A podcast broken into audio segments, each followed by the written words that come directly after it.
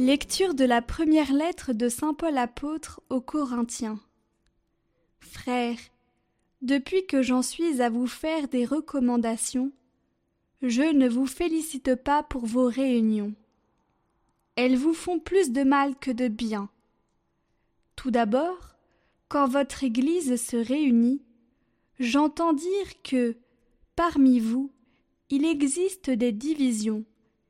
Et je crois que c'est assez vrai car il faut bien qu'il y ait parmi vous des groupes qui s'opposent, afin qu'on reconnaisse ceux d'entre vous qui ont une valeur éprouvée. Donc, lorsque vous vous réunissez tous ensemble, ce n'est plus le repas du Seigneur que vous prenez. En effet, chacun se précipite pour prendre son propre repas, et l'un reste affamé, tandis que l'autre a trop bu. N'avez-vous donc pas de maison pour manger et pour boire? Méprisez-vous l'Église de Dieu au point d'humilier ceux qui n'ont rien? Que puis-je vous dire? Vous féliciter? Non, pour cela je ne vous félicite pas. J'ai moi-même reçu ce qui vient du Seigneur, et je vous l'ai transmis.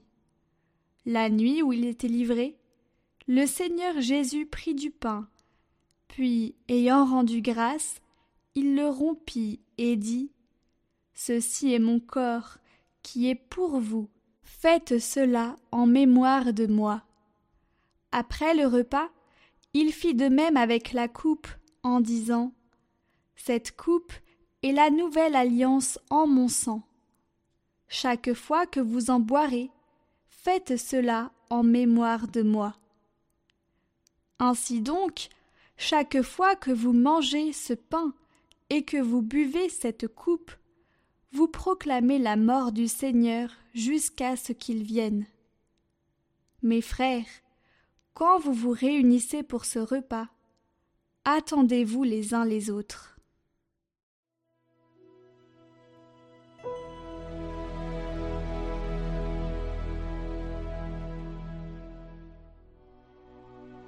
Proclamez la mort du Seigneur jusqu'à ce qu'il vienne.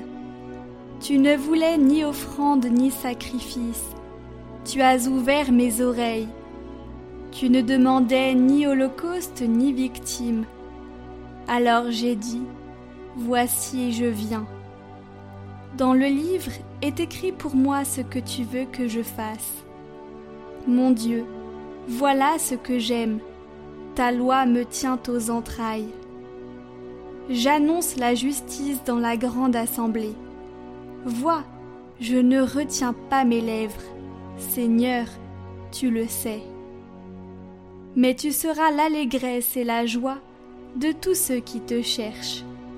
Toujours ils rediront Le Seigneur est grand, ceux qui aiment ton salut.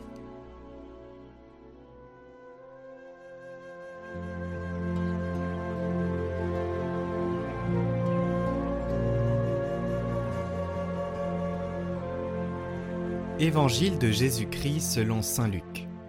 En ce temps-là, lorsque Jésus eut achevé de faire entendre au peuple toutes ces paroles, il entra dans Capharnaüm. Il y avait un centurion, dont un esclave était malade et sur le point de mourir.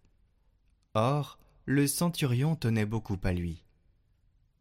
Ayant entendu parler de Jésus, il lui envoya des notables juifs pour lui demander de venir sauver son esclave. Arrivé près de Jésus, ceux-ci le suppliaient instamment. Il mérite que tu lui accordes cela. Il aime notre nation. C'est lui qui nous a construit la synagogue. Jésus était en route avec eux, et déjà il n'était plus très loin de la maison, quand le centurion envoya des amis lui dire Seigneur, ne prends pas cette peine, car je ne suis pas digne que tu entres sous mon toit.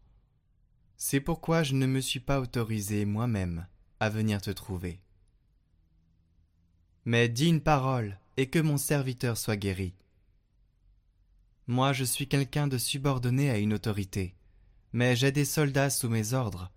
À l'un je dis va et il va, à un autre viens et il vient, et à mon esclave fais ceci et il le fait. Entendant cela, Jésus fut en admiration devant lui. Il se retourna et dit à la foule qui le suivait Je vous le déclare, même en Israël, je n'ai pas trouvé une telle foi.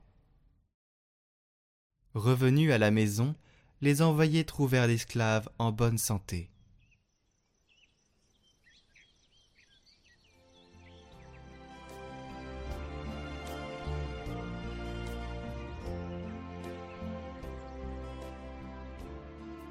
Mais peut-être la reconnaissance la plus émouvante de la pauvreté de nos prières a-t-elle fleuri sur les lèvres de ce centurion romain qui supplia Jésus un jour de guérir son serviteur malade. Il se sentait complètement inadapté. Il n'était pas juif.